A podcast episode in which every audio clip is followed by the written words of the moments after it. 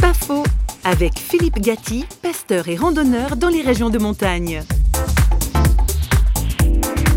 que ce soit euh, dans les Hautes-Himalayas, dans les Andes ou encore euh, même dans les Alpes, on vient pour rencontrer les gens dans une rencontre cœur à cœur, face à face. Et ce qui est étonnant, c'est que dans le temps d'une soirée, les gens sont capables de partager leurs souffrances, leurs difficultés, leur parcours de vie qui a été marqué par euh, des situations parfois même horribles.